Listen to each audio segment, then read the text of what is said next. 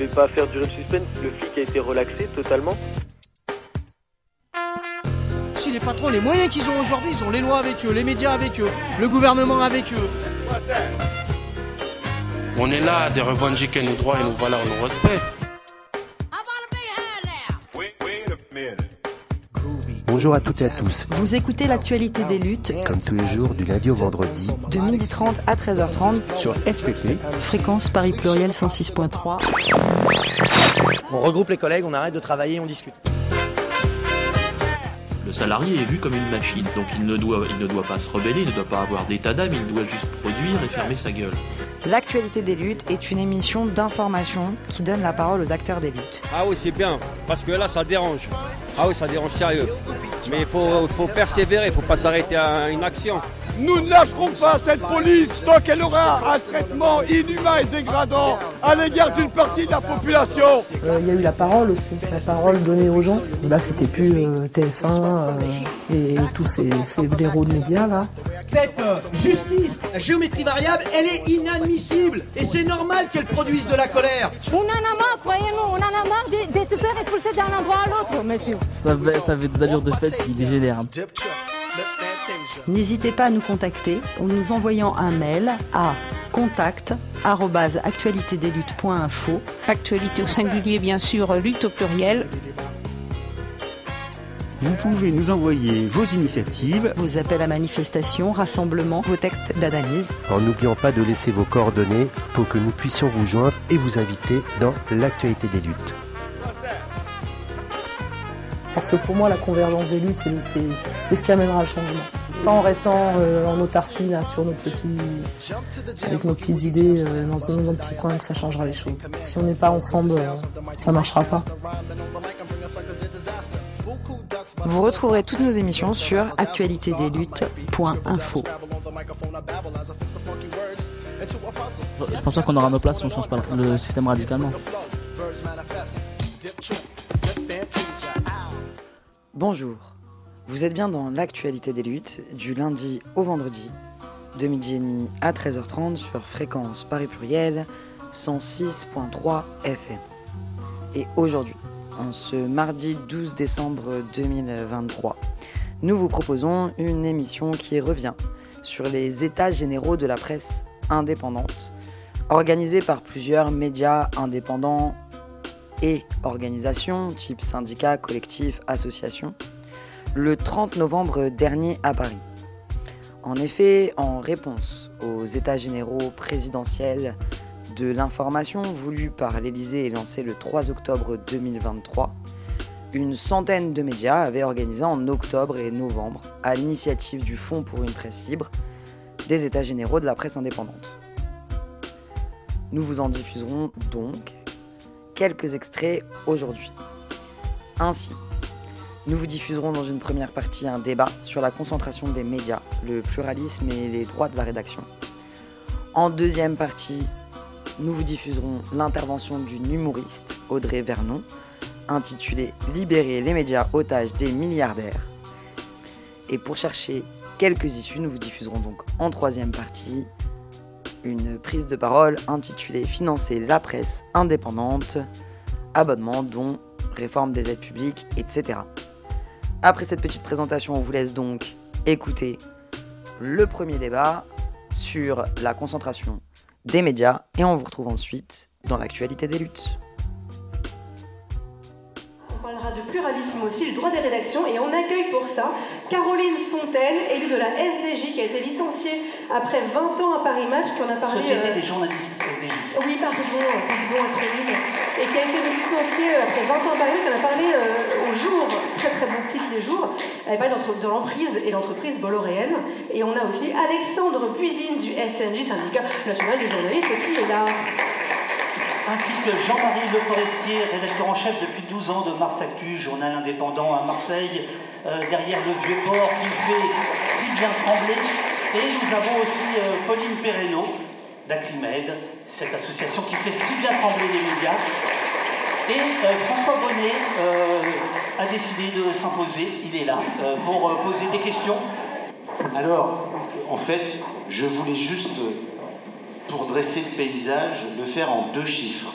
Et ces deux chiffres qui sont rappelés cette semaine par Politis et qui ont été faits, on en a longuement parlé par Agnès Rousseau, qui depuis de longues années fait des calculs méticuleux. Ces deux chiffres, c'est 91% des journaux quotidiens nationaux distribués en France sont la propriété d'une demi-douzaine de groupes industriels ou financiers.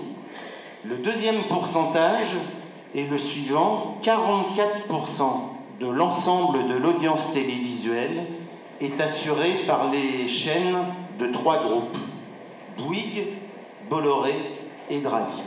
Alors, il est de coutume à l'Élysée de dire qu'on manque de grands champions nationaux et que finalement la concentration, ce n'est pas un problème, qu'il n'y a pas de concentration. Euh, le simple chiffre, ces simples deux, chiffres viennent démontrer exactement le contraire. Vous lirez nos propositions et euh, évidemment, ce débat, nous l'avons eu entre nous, c'est comment on fait? Comment fait-on pour réduire aujourd'hui l'emprise des groupes industriels et financiers? Est-ce qu'il faut exproprier certains groupes? Est-ce qu'il faut les contraindre à vendre leurs médias? Voilà, c'est des questions qui sont posées et que je vous pose. Qui veut commencer? Pauline et ensuite Alexandre. Je pense que c'est évidemment pas une question qu'on peut, qu'on peut résoudre en un claquement de doigts, qui mérite euh, des discussions euh, larges, euh, notamment pour appréhender les questions un peu euh, techniques et juridiques que l'expropriation, par, par, exemple, soulève, avec un tant soit peu de précision. ceci dit, l'expropriation, c'est pas un gros mot et on pourrait tout à fait penser des dispositifs législatifs qui, par exemple, fixeraient un délai alors à déterminer, ça pourrait être 3 ans, 5 ans, qui serait laissé pour euh, pour renouveler euh, l'actionnariat, mais alors dans un cadre préalablement défini, à savoir d'abord euh, pas de propriétaire officiant dans un autre secteur d'activité économique et en particulier qui dépendrait de, l'obtention de marchés publics. Ça, c'est quand même une proposition à mon avis phare. Et puis, deuxièmement, évidemment, on en a parlé un peu sur les plateaux précédents, mais la reconnaissance d'un statut juridique des rédactions, dont on parlera peut-être un peu plus après aussi. Euh, mais un dispositif en tout cas qui renforce euh, les, droits des journalistes et des salariés des médias, mais avec des pouvoirs réellement efficients euh, et contraignants à l'égard des, propriétaires. La question de, comment dire, de l'expropriation, elle, elle, elle, parce qu'on ne peut pas en parler comme ça de manière un peu hors sol. je pense que c'est important de souligner que des mesures comme ça radicales, euh, outre le fait qu'elle euh, nécessiterait une, majorité favorable à l'Assemblée nationale. Mais dans tous les cas, en fait, euh, ça dépend quand même, et il faut le souligner, de, l'imposition d'un rapport de force dans les médias en question, mais aussi plus largement, c'est ce qu'on pense, dans la société. donc c'est important qu'il y ait aussi sur ces questions-là des, mobilisations larges des salariés des médias eux-mêmes et, de toute façon de, comment dire, de, pousser, euh, de pousser la critique euh, euh, de, l'impact en fait de, l'appropriation capitalistique des, moyens d'information et de communication pour que justement ça, entraîne, les luttes. D'où l'importance évidemment d'un événement comme aujourd'hui. Je rappelle qu'en 2006, il y en a eu un autre aussi. Il y avait déjà des, états généraux pour une information pluraliste qui se faisaient exactement sur les mêmes constats. Et si je peux dire peut-être un dernier petit mot, c'est que c'est vrai qu'on parle à juste titre de, la concentration, c'est un problème euh, majeur, on en voit euh, euh, les dégâts tous les jours, c'est Bolloré qui est principalement mis en avant, mais ce que, nous, ce sur quoi on insiste à Acrimed, c'est qu'au-delà de la concentration, c'est la financiarisation des médias qui est un problème, et c'est d'ailleurs la financiarisation des médias qui est le moteur des concentrations. et, évidemment, ça, au-delà de des, impacts dont on parle souvent, euh, médias utilisés comme levier d'influence euh, par, euh, par, des propriétaires sur le champ politique, médias utilisés comme instrument, de préservation de l'ordre néolibéral. La financiarisation des médias, elle implique une course à l'audience qui a des effets sur les contenus, sur la production de l'information et qui contribue aussi à la locostisation en fait euh, entre guillemets euh, du débat. Alexandre, donc euh, Alexandre est l'un des responsables du syndicat national des journalistes. Il a comme indiqué. donc le, oui, alors je ne sais pas si on va en arriver aux expropriations. En tout cas, je pense que il y a, depuis la commission d'enquête sénatoriale sur la concentration dans les médias, il y a un consensus pour dire que la loi de 1986 est totalement obsolète. Alors maintenant, personne n'a rien fait depuis dessus, effectivement, mais imaginez le monde qui s'est écoulé depuis 86, effectivement, on n'est plus du tout dans le même monde. À l'époque, on nous disait quand même que les hebdomadaires ne, contribuaient pas à l'information et donc ne pouvaient pas être comptés dans les concentrations. Donc nous, ce qu'on réclame effectivement au SNJ, c'est que ce soit le, le cumul des audiences, en fait, tout type de support confondu, qui soit pris au niveau des groupes, qu'on ne sépare pas, télé, de radio, de presse écrite, d'internet ou c'est bien le cumul des audiences qui doit euh, être regardé et effectivement baisser le, seuil de concentration par rapport à, ça. Euh, alors, il y a le niveau national, mais comme ça a été dit dans les propositions, il y a aussi le niveau local. Euh, parce qu'on se focalise sur Bolloré, très bien, mais effectivement, les monopoles locaux euh, du crédit mutuel sur la façade de la France, de Rossel sur le nord de la France, etc., existent aussi. Donc le pluralisme, est, la question se pose au niveau national, mais elle se pose aussi au niveau local, il ne faut pas l'oublier.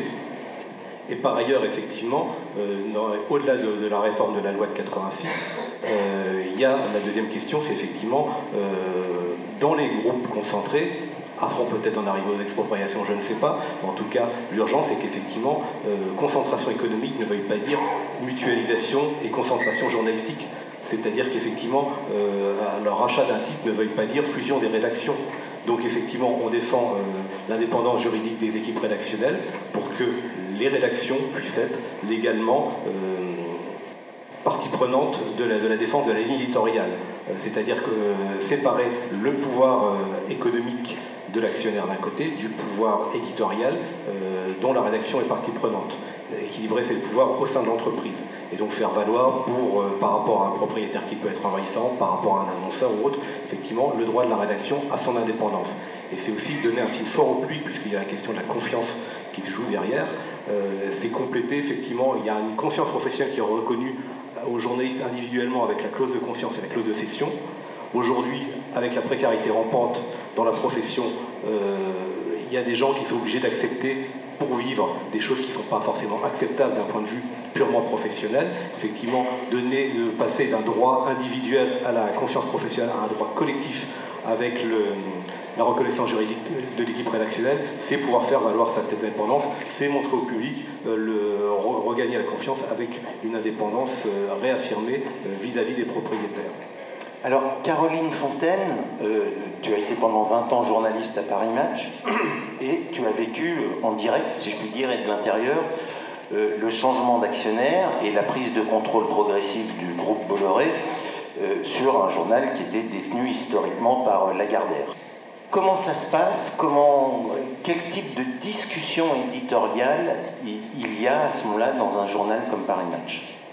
Après, je répondrai à la question, mais juste vous remercier de m'avoir invité. Je crois que je suis la seule représentante des 91% et 44% euh, de, de euh, et en fait, c'est pour ça que je voulais vous remercier. Je pense que longtemps, euh, ces 91% et, vous, euh, on, s'est regardé, parfois certains allaient d'un média à l'autre, mais on ne s'est pas parlé. Et or, je pense que cette presse populaire, euh, elle a des lecteurs, et quand elle est défaillante et quand elle est attaquée, ce qui est le cas en ce moment, ça rejaillit sur nous tous, et cette déconsidération de, des, médias est extrêmement dangereuse, et ça, vous le savez. Et donc, en fait, c'est un appel pour dire, ne nous laissez pas tomber. Et, euh, donc ce c'est pour ça que je réponds à la question, c'est que nous, les trois dernières années à, Paris Match ont été euh, très violentes, très dures, et on s'est senti très seuls. Et je crois que mes copains du JDD, je les, je les remercie parce que c'est aussi grâce à eux qu'on est là ce soir, parce que eux, ils ont créé un électrochoc. Qui, et ils continuent leur combat avec leur, association Article 34, mais eux aussi, je pense qu'ils se sont sentis seuls. Et nous, si les jours ont documenté, et parfois, grâce à eux, il y avait quelques papiers dans la presse, euh, on, avait l'impression qu'on était en train de crever, qu'on faisait ce qu'on pouvait pour, euh, pour nos lecteurs, pour euh, que match reste match, etc., etc., mais qu'au fond tout le monde s'en foutait, puis c'était match, et, voilà. Donc, et, en revanche, nous, on n'était pas formés, on n'y connaissait rien, on ne savait pas rédiger une motion de défiance, on ne savait pas s'adresser en public, on ne savait pas faire face à la violence de notre direction qui, qui, maniait des armes atomiques, alors que nous, on essayait d'être intègre, de ne pas tricher, de ne pas mentir, etc., etc on avait besoin d'être soutenu, d'être aidé. Et donc Mais Caroline, pardon, je t'interromps. Concrètement, par exemple, une couverture de match, elle est discutée quand il y a eu la couverture de ce fameux cardinal qui a été un des moments de, de, de, de la crise. Qui, comment c'est discuté? Qui décide? Comment, comment peut se nouer et se dire l'opposition à un tel choix? Ben, en fait, là, il n'y a, rien à faire. Cette couve, elle a été, elle a été télécommandée. Après, je, vous raconte à mon point de vue, peut-être euh, je me trompe, ben, elle a été télécommandée par Bolloré. C'est le cardinal Sarah est un cardinal absolument inconnu. On était au début de l'été, où c'est plutôt des couves avec euh, plutôt des starlets ou des célébrités. Et euh, donc la rédaction en chef s'y est opposée euh, dès, le jour du bouclage. Ils ont fait une lettre à la direction du groupe et, le fait de faire cette lettre à la direction du groupe montrait bien que c'était plus la direction du journal qui décidait. Et euh, il s'est rien passé. Il y a eu cette couve. Quelques temps plus tard, Bruno Jeudi, qui avait envoyé la lettre des rédacteurs en chef à la direction, a été licencié. Nous, on a fait évidemment un communiqué s'opposant, puis une motion de défiance, etc., etc. Et, silence radio, tout le monde s'en fout. Et en fait, c'est ça que je voulais dire. Et en lisant vos propositions, il y en a qui sont vraiment extrêmement intéressantes, mais désormais, dans ces rédactions-là, la, rédaction n'est plus un contre-pouvoir. On peut faire ce qu'on veut, veut, ils s'en foutent. Et c'était aussi ça, pardon, que je voulais dire, c'est que ces actionnaires-là, euh, qui sont dangereux, ils sont au-dessus des lois. Moi, ils m'ont viré euh, euh, en contrevenant avec toutes les, lois du travail, les lois sociales, les lois régissant la, liberté d'expression, etc., etc. Mais en fait, ils s'en foutent complètement, et on l'a vu au JDD où ils ont vidé une, une rédaction. Et du coup, c'est très compliqué de se dire qu'est-ce qu'on pourrait faire? Euh, moi, ils, attaquent même la Société des journalistes, désormais mon avocat, parce que je les attaque au prud'homme. Mon avocat, il est obligé de plaider la liberté d'association. Mais je lui dis, quelle liberté d'association? Nous, on défendait la liberté d'expression, l'indépendance. Et, il dit, bah oui, mais en fait, ils, ils, écrivent, ils nous écrivent des lettres en disant, la SDJ, on ne sait même pas ce que c'est, on n'en connaît pas les statuts, qui sont les membres, etc., etc. Donc il faut reconstruire tout ça et je pense aussi qu'il faut s'entraider, qu'il faudrait qu'il y ait des espaces où on puisse se retrouver, qu'on puisse parler, qu'on puisse échanger, qu'on puisse parce qu'en fait euh, euh, ce qui se passe dans cette presse-là, elle, concerne tout le monde et elle risque d'ouvrir ensuite euh, des, boulevards en si, si, on abandonne ses lecteurs. C'est inquiétant. Et, pardon, après je, passe la parole, mais en face, ils sont très organisés. Bolloré, toutes ces télés, toutes ces radios, ils sont très organisés. On connaissait les procédures Bayon. Désormais, là, on l'a vu récemment avec Patrick Cohen, et probablement on le verra avec le complément d'enquête d'Anouna ce soir. Ils chassent en meute.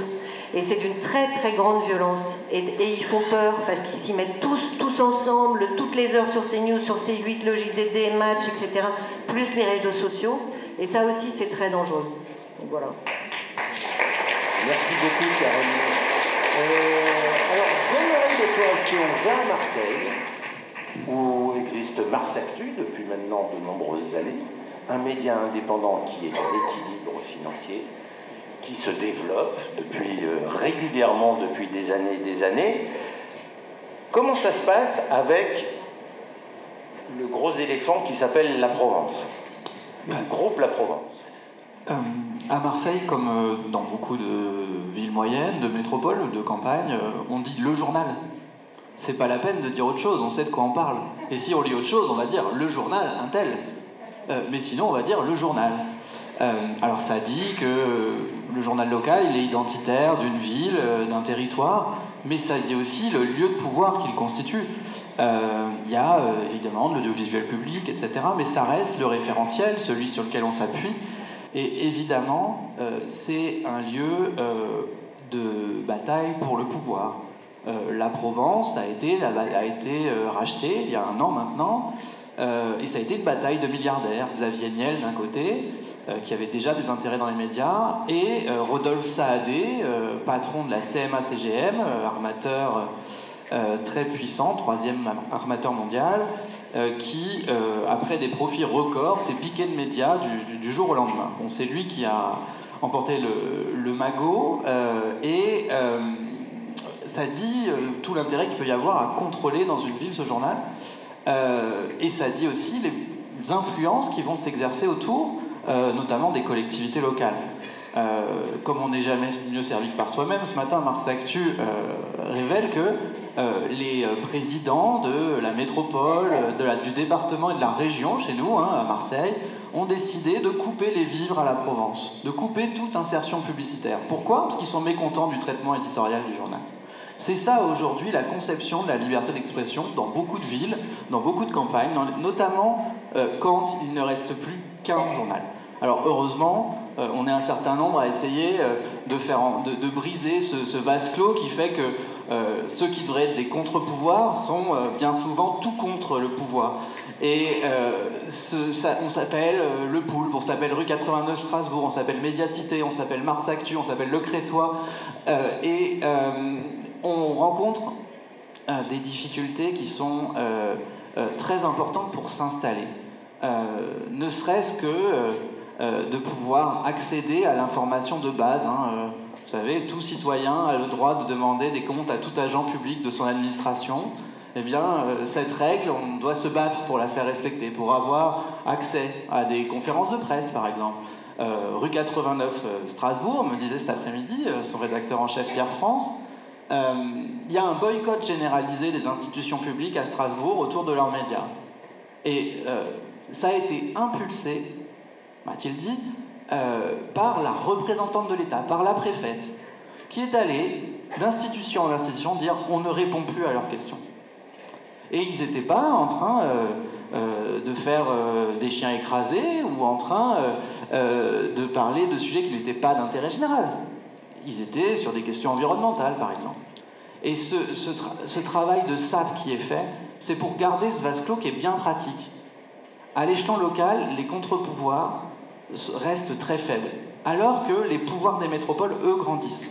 Donc c'est pourquoi on a porté dans ces états généraux de la presse indépendante l'idée, et vous avez entendu un certain nombre de propositions en ce sens, qu'il euh, ne faut pas oublier cet échelon-là, où se concentre beaucoup de pouvoir, beaucoup d'argent public, et finalement, où l'information euh, des citoyens est extrêmement faible et ça passe par des règles nouvelles, qu'on puisse permettre à de nouveaux acteurs comme nous de euh, rentrer dans le jeu et enfin de faire en sorte que bah, le débat démocratique puisse vivre de manière qualitative à l'échelle locale.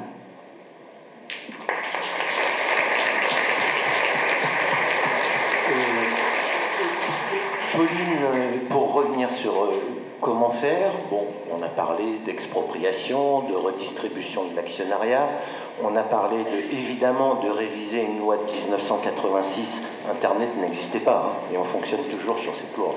c'est quelque chose d'invraisemblable. Euh, et au passage, ça souligne quand même l'inaction effarante des pouvoirs, puisque ça, moi, ça doit faire 15 ans maintenant que j'entends qu'il faut revoir la loi de 1986, et il ne se passe toujours rien.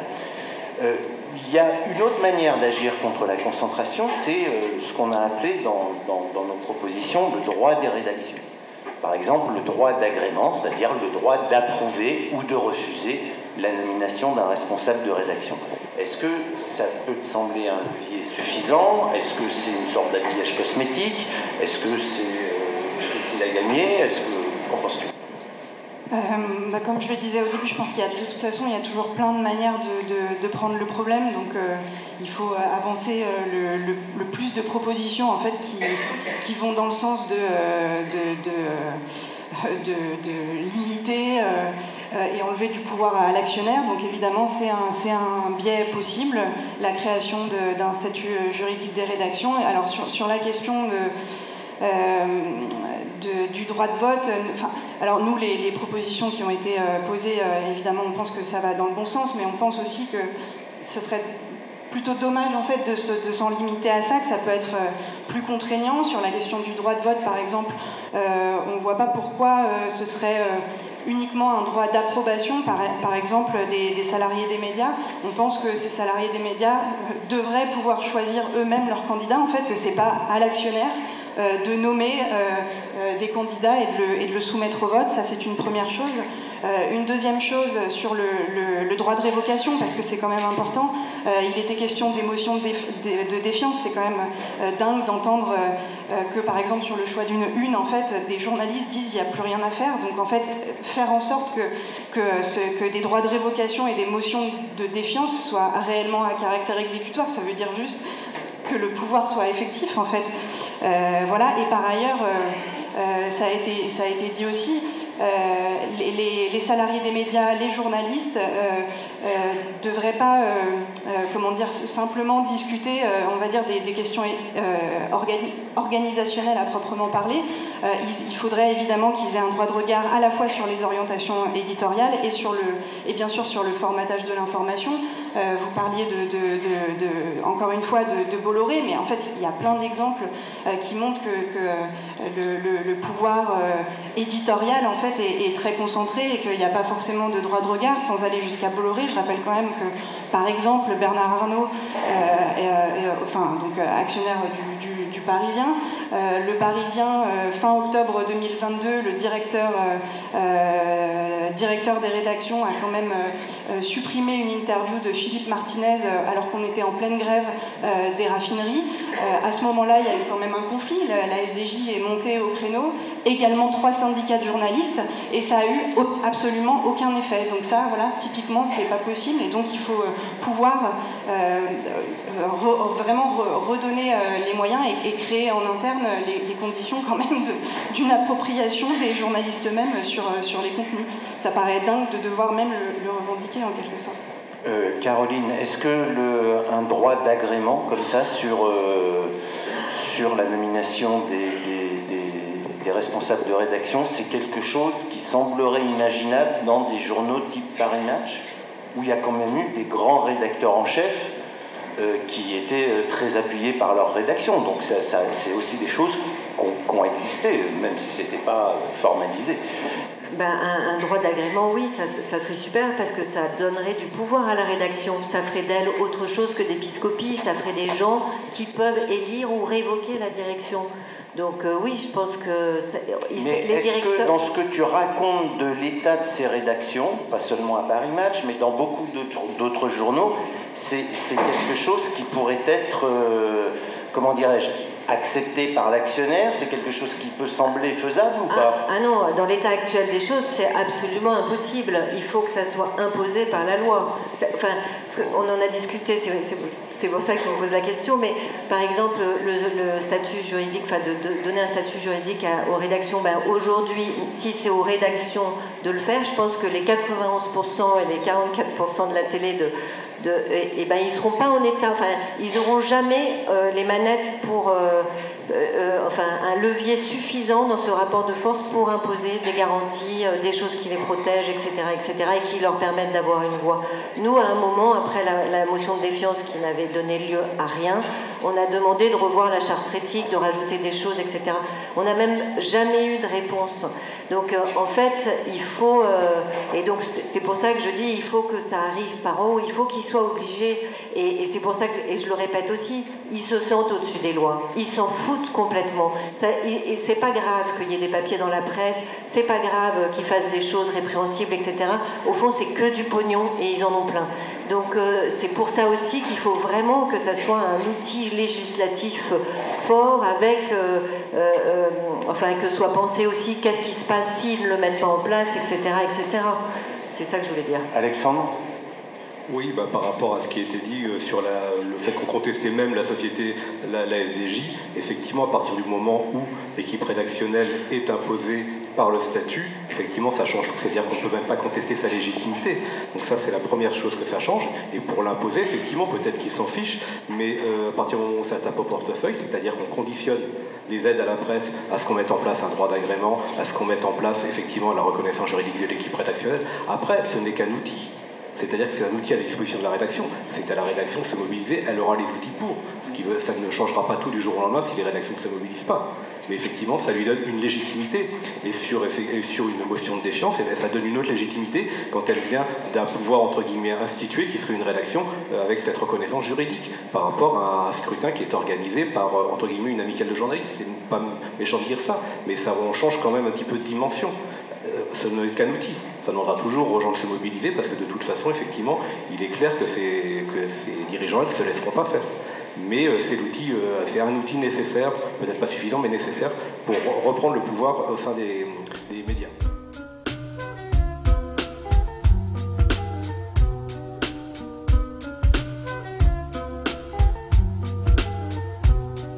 Vous êtes toujours dans l'actualité des luttes jusqu'à 13h30 sur fréquence Paris Pluriel 106.3 FM et on continue de vous diffuser le montage que nous avons réalisé sur les états généraux de la presse indépendante réalisé le 30 novembre dernier à Paris.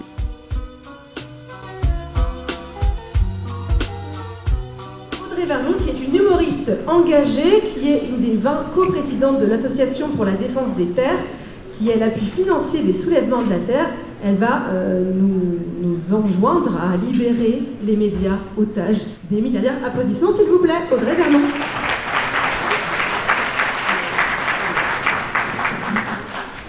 Merci, bonsoir, je suis très émue, très heureuse d'être là. Euh, J'adore la presse, donc euh, voilà, je, trouve que c'est une très très bonne idée de libérer la presse de l'influence des milliardaires.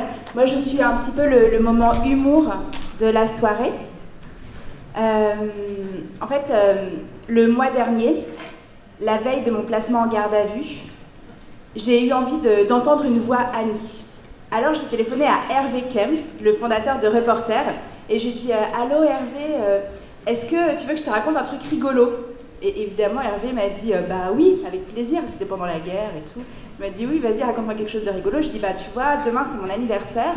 Et pour mon anniversaire, suite aux manifestations que j'ai fait dans la forêt contre la construction des autoroutes, et ben, je vais être en, en garde à vue. Et là, Hervé m'a dit Mais c'est pas rigolo du tout. Ça me fait pas rire du tout. Et, et là, je me suis dit qu'en ce moment, vu la situation globale, la violence et l'abus du gouvernement, on est en train de se mettre à trouver rigolotes des choses qui sont pas vraiment rigolotes. Et la situation de la presse française aux mains des milliardaires, finalement, elle n'est pas très rigolote. Mais bon, je vais un peu vous raconter ma, relation avec les milliardaires, puisque j'ai écrit un spectacle qui s'appelle Comment épouser un milliardaire. Euh, en, en, 2002, j'étais une jeune comédienne et j'adorais faire des interviews. Et puis un jour, euh, on m'a proposé une interview pour euh, Télé 7 jours et j'ai dit euh, Ah non, non, je ne veux pas faire euh, une interview pour des marchands d'armes. La jeunesse. Et à cette époque, je travaillais pour Canal et il y avait une grande cantine. Et j'adorais manger avec les journalistes, les auteurs des guignols, des journalistes qui m'ont vraiment appris à découvrir le monde. Moi, je voulais pas du tout être une comédienne engagée. Et puis, la fréquentation de tout cet univers-là m'a amenée sur ces chemins-là. Et ce qui est marrant, c'est qu'à cette époque, on avait une liberté totale. Moi, je pouvais écrire ce que je voulais. Je pouvais réciter du Marx tous les jours. Ça dérangeait personne. Et cette liberté, je la trouvais normale, naturelle. En 2009, j'ai écrit Comment épouser un milliardaire. À l'époque, il y avait 793 milliardaires et le plus riche avait 40 milliards. Aujourd'hui, ils sont 2640 et le plus riche, notre Bernard Arnault, a 200 milliards. Alors, au cas où euh, il y a des gens qui ne voient pas bien les écarts de chiffres, par exemple, pour compter jusqu'à 1 million, il faut 11 jours, et pour compter jusqu'à 1 milliard, il faut 31 ans. Ça n'a rien à voir. À partir de ce soir, je veux que dans vos têtes, millionnaire, ça rime avec prolétaire. Donc euh, voilà, j'ai écrit ce spectacle, Comment épouser un milliardaire, et j'étais très souvent invitée à la télévision, j'avais des interviews dans la presse, et je rêvais vraiment du jour où ce spectacle serait devenu un spectacle historique. Du jour où on pourrait dire Ah oui, c'est un spectacle qui parlait de l'époque où 2640 personnes pouvaient en arnaquer 8 milliards et détruire la planète en toute impunité. Euh, ce spectacle est toujours d'actualité, je le joue toujours. Ce n'est toujours pas un spectacle historique, malheureusement, mais je n'ai plus été invitée à la télévision française depuis 2015. J'ai été virée de France Inter en 2017 parce que j'ai témoigné plus d'amour aux cheminots qu'à la direction de la SNCF. Et il y a deux ans, j'étais dans un festival de théâtre et euh, on m'a dit euh, on te prévient, si jamais tu parles de Bolloré, on ne te paye pas. Mais euh, on est dans un festival de théâtre, là, euh, quel rapport? Et puis je vous ai envoyé mon texte il y a trois semaines, vous avez bien vu, je dis pas Bolloré. Ah, mais voilà, tu viens de dire Bolloré, tu vois, tu dis tout le temps Bolloré. Et donc, euh, j'ai commencé à me dire que si j'étais une jeune comédienne aujourd'hui, il est certain que je n'aurais jamais écrit Comment épouser un milliardaire. Je n'aurais pas pu le jouer, je n'aurais pas pu en parler dans les médias. Et ça m'a rendu triste de me rendre compte de ça parce que moi j'adore la presse et j'adore la presse grand public. J'ai grandi avec Paris Match, avec Elle. J'adorais lire le JDT le dimanche et aujourd'hui je ne peux plus les lire parce que j'ai l'impression de boire l'eau d'un puits douteux, comme dirait la philosophe Simone Veil. Et, et hier soir j'ai regardé LCI, j'ai eu peur. J'ai eu peur du niveau intellectuel. Moi j'ai besoin d'aimer, d'admirer. Et je trouve ça triste aussi pour mes amies comédiennes qui sont en couverture de Elle, parce que je me dis que c'est une semaine c'est une égérie Vuitton, une semaine une égérie Chanel, une semaine une égérie L'Oréal. Et je trouve ça triste que les actrices soient devenues des, des vendeuses de sacs. Et donc reprendre la presse aux milliardaires, c'est quelque chose que je trouve très important. Et je ne sais pas comment vous allez faire l'association des États généraux de la presse indépendante pour accomplir ce miracle, mais vraiment, il faut l'accomplir. Et j'ai un exemple de miracle dans la tête. Il y a un an, mon amie Blanche Gardin a écrit une lettre ouverte au propriétaire d'Amazon, Jeff Bezos, en déclinant gentiment sa proposition d'être payé 200 000 euros pour une journée de tournage et participer à cette euh, publicité gigantesque pour cette plateforme de commerce en ligne qu'est LOL qui ressort. Et je me souviens du jour où sa lettre est sortie. J'étais dans le sud-ouest en train de jouer, c'était le soir de la captation de mon spectacle, et je crois que je n'ai jamais plus mal joué que ce soir-là. Parce qu'en fait, je ne pensais qu'à elle. Et j'étais terrifiée. Parce que je sais ce qu'il faut de courage pour s'affronter aux milliardaires. Et j'avais peur pour elle. Et le retour de bâton a été terrible. La presse ne l'a pas défendue, les artistes non plus elle a eu la une de Paris Match quand même. Qui est vraiment Blanche Gardin? Histoire de ne pas parler du fond du problème, de qui est vraiment Jeff Bezos. Et hum, voilà, donc ça a été très difficile. Néanmoins, cette année, la nouvelle saison de LOL qui ressort est sortie dans un silence de cathédrale. Et j'étais contente. Je me suis dit enfin un peu de décence pas de interview des acteurs, pas de, de 4 par 3 dans les rues. Il est sorti dans un silence total. Et j'ai appris aussi que Jeff Bezos avait multiplié par 3 le montant donné aux associations. Et tout ça, c'est Blanche Gardin qui l'a fait avec un tout petit poste gratuit.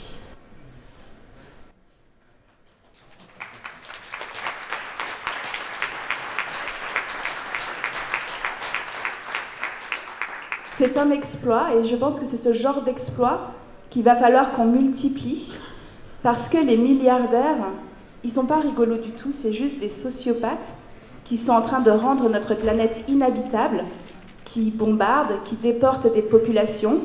Patrick Pouyanné, si tu nous écoutes.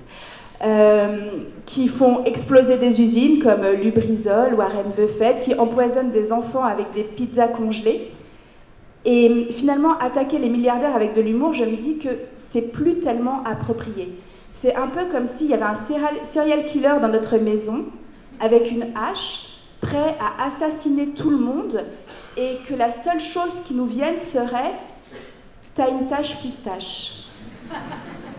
Je pense que là où on en est, vraiment, l'humour n'est plus vraiment adapté. Voilà, il faut réussir l'exploit de récupérer la presse la presse grand public, toute la presse, et de la retirer des mains des milliardaires, vu ce qui est en jeu. La possibilité d'habiter sur cette planète, échapper au fascisme, je pense que l'échec n'est pas envisageable.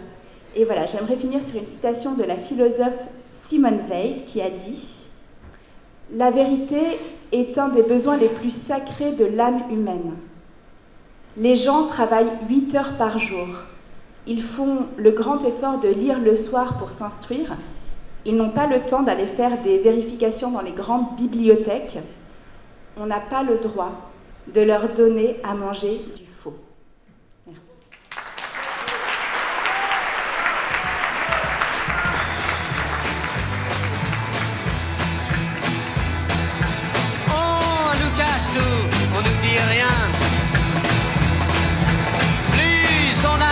plus on ne sait rien.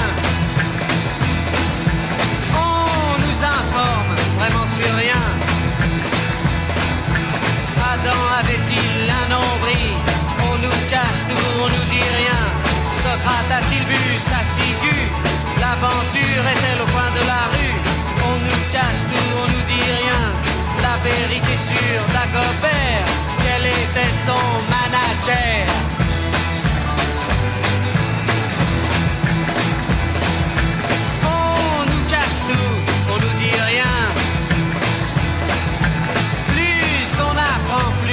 Sait rien.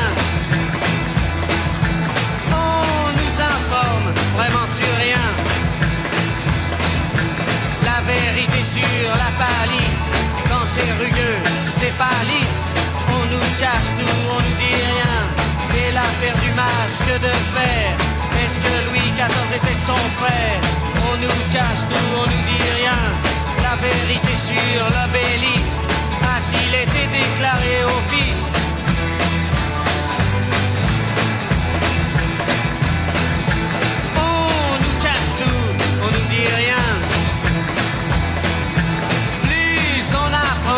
On ne sait rien. On nous informe vraiment sur rien. Savoir pourquoi Napoléon mettait la main dans son giron. On nous cache tout, on nous dit rien. L'affaire Truc-Muchet, l'affaire machin, dont on ne retrouve pas l'assassin. On nous cache tout, on nous dit rien. On nous cache caché, cache tampon. Dans la maillard et tartampion, ce sont les rois de l'information.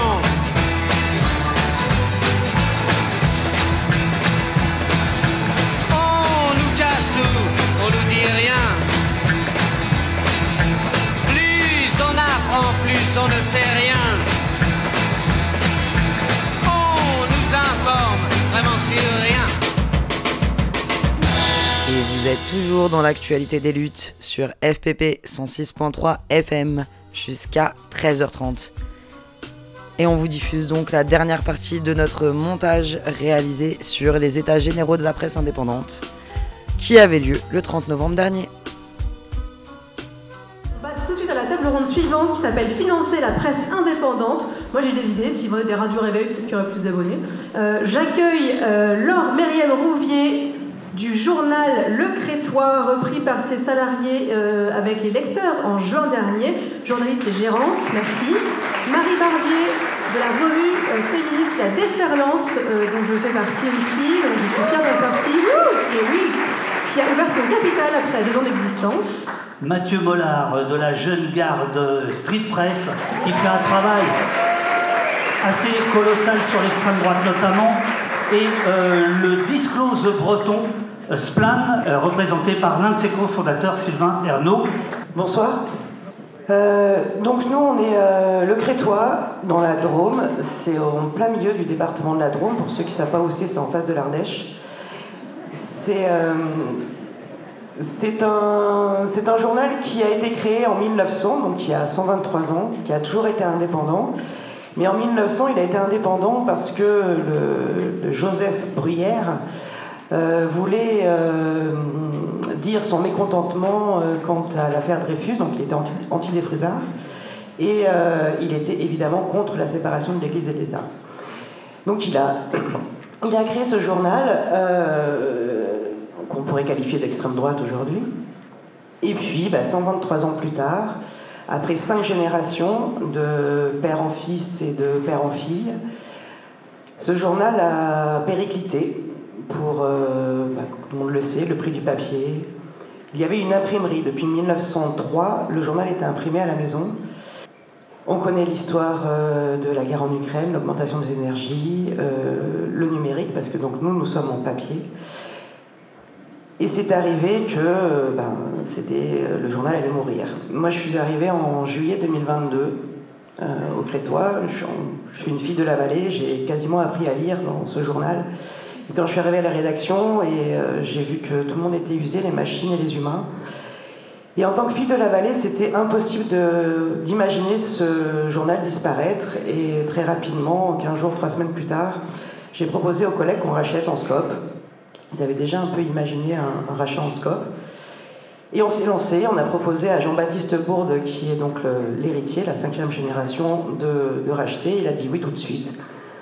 Et là, l'aventure est partie, donc il y a un an, un peu, plus d'un an, et on a monté une entreprise, donc en SCOP, Société Coopérative ouvrière de production, qui, euh, qui a permis euh, tout un élan sur la vallée. On a mis un an, on a été accompagné par euh, l'URSCOP, l'Union régionale des SCOP, et grâce à ce statut, on a pu lever 70 000 euros. 50 000 euros en titre participatif, c'est-à-dire c'est des prêts qu'on fait aux personnes physiques ou aux personnes morales, qu'on rémunère à 3% par an, c'est un peu plus que le livret A. C'est de l'argent qui est considéré comme du quasi-fonds propre par la Banque de France, donc on doit rembourser au bout de 7 ans, mais on n'est pas obligé. C'est plutôt pas mal. Donc là, on a levé 50 000 euros comme ça et on a eu 20 000 euros de dons, tout ça en deux mois et demi à peu près. Ce qui nous a permis d'arriver devant le tribunal, parce qu'on a racheté à la barre du tribunal, avec, euh, une plus-value qui était la force euh, de nos lecteurs et de nos lectrices et avec de l'argent, en plus des financements privés, évidemment, euh, pris à la banque et autres. Voilà, euh, cette aventure, elle fait juste commencer, évidemment. Je pense que le, plus difficile, ça n'a pas été de racheter, finalement, même si pendant un an, on a sorti un journal hebdomadaire, donc toutes les semaines en montant une entreprise. C'était pas simple, on était un, petit peu fatigué au mois de juin mais ça, montre en fait qu'on peut encore aujourd'hui euh, être assez fou pour acheter un journal papier. Euh, ce que je dis euh, très souvent aussi, c'est que humblement, par, par ces outils, on peut faire vraiment concurrence à Bolloré. Parce que ce sont, sont, ces petites forces comme ça qui, mises bout à bout, et eh ben, ça devient une grande force. On sait qu'en scope, notre journal, l'outil production, appartiendra toujours à ses salariés, parce qu'on sera toujours majoritaire. On est quatre associés, plus un associé extérieur qui est le FPL. Et ce qui fait qu'on. et qui sera toujours minoritaire, l'associé extérieur. Ce qui fait que nous, les journalistes, et la quatrième associée n'est pas journaliste, mais l'administratrice, la euh, ça sera toujours nous qui allons décider pour notre, pour notre canard. Et ça, euh, je pense que c'est fondamental dans l'indépendance de la presse et euh, j'espère que ce modèle pourra essaimer pour, euh, pour pouvoir continuer à s'exprimer librement et à écrire librement sans avoir des personnes qui voudraient nous bâillonner, comme ce qui est le cas de plus en plus. Voilà, je ne sais pas si... Merci.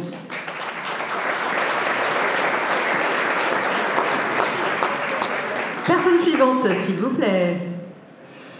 Bonjour à toutes et à tous, euh, très heureux de représenter Splend. Euh, si vous aviez en tête euh, que si pour vous les, la Bretagne en termes de médias était associée à Bolloré justement, bien sûr détrompez-vous. Inès Léraud, qui est au cœur du film Les algues vertes, sorti cet été sur les écrans, c'est le journalisme en Bretagne. Nicolas Legendre, qui euh, vient de recevoir le prix Albert Londres euh, du livre pour son livre Silence dans les champs, c'est le journalisme en Bretagne aujourd'hui. Morgane Large, euh, qui est une journaliste de radio associative, RKB, qui est menacée, qui a vu sa voiture être à plusieurs reprises déboulonnée, les roues déboulonnées.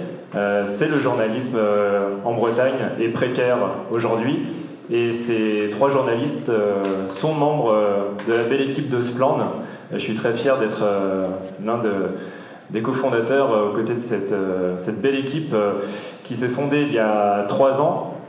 Maintenant, le, temps est, passé vite et nous avons publié déjà six grandes enquêtes puisque c'est le modèle euh, de notre média, c'est de travailler sur le temps long, euh, sur des sujets sensibles, en particulier sur euh, le secteur agro-industriel, l'agriculture, les pollutions. et il y a beaucoup à faire, croyez-moi. je suis sûr que vous n'en doutez pas. ce, ce, média, il est financé essentiellement par le don des citoyens, financement participatif, avec à l'idée de toucher un maximum de personnes et donc de mettre nos articles en libre accès, à la fois sur notre site, mais surtout chez des médias partenaires. donc, comme Disclose, finalement, qui est aussi notre parrain et notre modèle, et avant Disclose, ça n'existait pas trop en France. Euh, nous avons des, relations de partenariat et donc une multi-publication sur plein de supports. On peut citer euh, France 3 Bretagne, Mediapart, euh, Reporter, Basta pour les, médias partenaires les, plus fidèles, pour diffuser et avoir de l'impact. Euh, si vous allez tout à l'heure entendre les, propositions, les 16 propositions euh, qui ont fait consensus parmi les organisations, les médias qui sont euh, représentés ce soir. Euh, si je devais retenir euh, deux propositions, insister sur elles, c'est le conditionnement des aides à la presse aux médias qui peuvent prouver leur indépendance et aux médias qui sont composés de journalistes. Très important évidemment. Et le deuxième point, c'est on va dire plusieurs propositions, mais qui concernent l'accès à l'information. Comme je vous le disais, euh, Morgan a subi euh, des intimidations euh, graves, physiques. on peut dire qu'on a attenté à sa vie. mais on a aussi vu Inès Léraud être intimidée par le biais de, procès Bayon, c'est-à-dire des procédures qui n'avaient pour but que de ralentir son travail au final, les plaintes ayant été retirées au dernier moment d'ailleurs. donc pour garantir cet accès à l'information, cette liberté d'informer et d'être informé correctement, euh, il faut euh, travailler euh, sur ces sujets, protéger le secret des sources davantage qu'aujourd'hui, puisque on l'a vu avec Ariane Lavrieux pour Disclose, il y, a des trous dans la raquette qu'il est, important de, de réparer. Je vous remercie.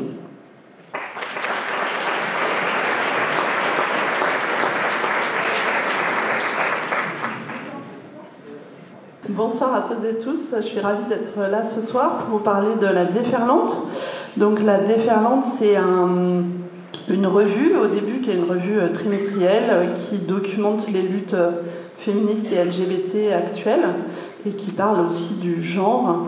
Et c'est aujourd'hui également une newsletter qui est envoyée toutes les deux semaines et une maison d'édition puisqu'on a sorti deux livres cette année. Euh, pour vous parler de la déferlante, au début, il y a un tout jeune média, nous on a trois ans également, et euh, il était sûr, au début, on est euh, quatre femmes à l'origine de cette revue, et on était sûr d'une chose au début, c'est qu'on voulait que la déferlante soit sans publicité et soit indépendante, et donc il a fallu évidemment questionner quel modèle économique on voulait mettre en place. On a, avant même le premier numéro de la revue qui est sorti en mars 2021, fait une campagne de pré-vente qui a très bien marché et qui nous a permis de partir avec ce trésor de guerre de la presse indépendante que sont les abonnés. Et nous sommes partis avec 1500 abonnés.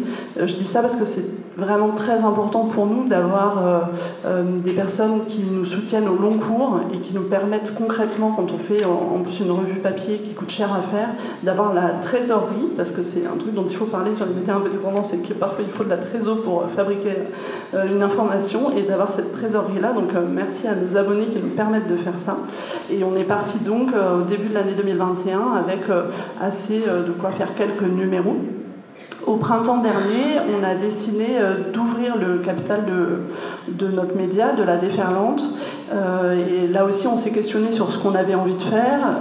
déjà, on avait envie, nous, les quatre cofondatrices, euh, de rester euh, évidemment majoritaire dans le capital, non pas parce qu'on veut absolument garder ce capital-là, mais parce qu'on fabrique cette information et que c'est important que euh, les personnes qui la fabriquent puissent aussi être majoritaires, et puis parce qu'on est quatre femmes à l'avoir fondé, qu'on voulait être quatre femmes qui continuent à diriger ce média-là. Et il n'y en a pas beaucoup non plus en France. Voilà, donc on s'est interrogé sur la façon dont il fallait faire cette levée de fonds, ce tour de table-là. Et on est passé en fait par une levée de fonds euh, euh, participative et citoyenne euh, via une plateforme qui s'appelle Vita et qui nous a permis, on vient tout juste là de terminer ça mi-novembre, là, mais de lever 400 000 euros auprès de nos lectrices et nos lecteurs. C'est-à-dire qu'à partir de 100 euros, les gens pouvaient intégrer notre capital. Et donc voilà, on est très heureuse là de voilà qu'il y ait 750 lectrices et lecteurs qui rentrent dans le capital de, la déferlante. Euh, on va voir comment ça va se passer. C'est, je crois, un peu inédit euh, dans le paysage médiatique français, donc on ne sait pas, on expérimente. En tout cas, nous, on est euh, ravis de, de, les intégrer et de pouvoir créer aussi des nouveaux liens avec elles et eux. voilà, et on verra sur la suite comment ça se passe. Et, et je crois que j'ai fait le tour de ce que je voulais dire.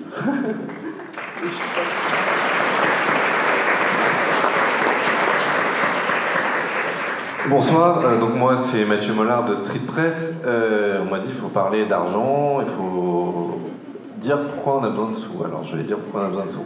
Euh, mais pour ça, je vais revenir à la création de Street Press. Il y a 14 ans, Joe, qui est assis là derrière la régie, c'est lui qui fait le, live vidéo de, de, cette régie. Il a créé Street Press et il n'avait pas beaucoup d'argent justement pour créer Street Press. Et donc, bah, il a récolté quelques milliers d'euros en allant voir des potes, la famille, mais ça suffit pas pour faire un média. Euh, et puis il allait voir une banque en disant j'ai un super projet, je vais créer un média. Les banquiers ont répondu ben non. et il s'est dit bon tant pis, il est retourné voir une autre banque et il dit en fait j'ai un super projet, c'est refaire ma cuisine. Et il a fait un crédit à la consommation. C'est l'histoire vraie. Hein. Il a fait un crédit à la consommation pour une cuisine qu'il n'avait même pas. Et, donc, à partir de là, ça a fait quelques milliers d'euros de plus, mais ça vous donne une idée des échelles de budget avec lesquelles Street Press se sont créées. Au début, des gens qui se payent pas, une toute petite équipe de 2-3 personnes. Et puis une obsession, il faut être à l'équilibre. Parce que perdre de l'argent, c'est un luxe. C'est un luxe de riche de perdre de l'argent. Le déficit, c'est quand on a des thunes. Les gens, Bernard Tapie, quand il dit à un moment, oh là là, je dois 100 millions, 200 millions, 300 millions. Mais moi, je ne devrais jamais cette somme-là parce qu'on me la confiera jamais. Donc en fait, à Street Press, Joe, il a eu une obsession depuis la création de ce média, c'est comment faire pour faire vivre ce média. Et bien donc il a fait des live streams. Et c'est pour ça qu'on a des régies et qu'on est capable de faire des live streams parce qu'il fallait rentrer de l'argent. Et donc, pendant des années, on a fait du bricolage, on a trouvé des trucs, un peu de subventions par là, des prestations par ici, pour faire du journalisme et pour faire de l'info gratuite.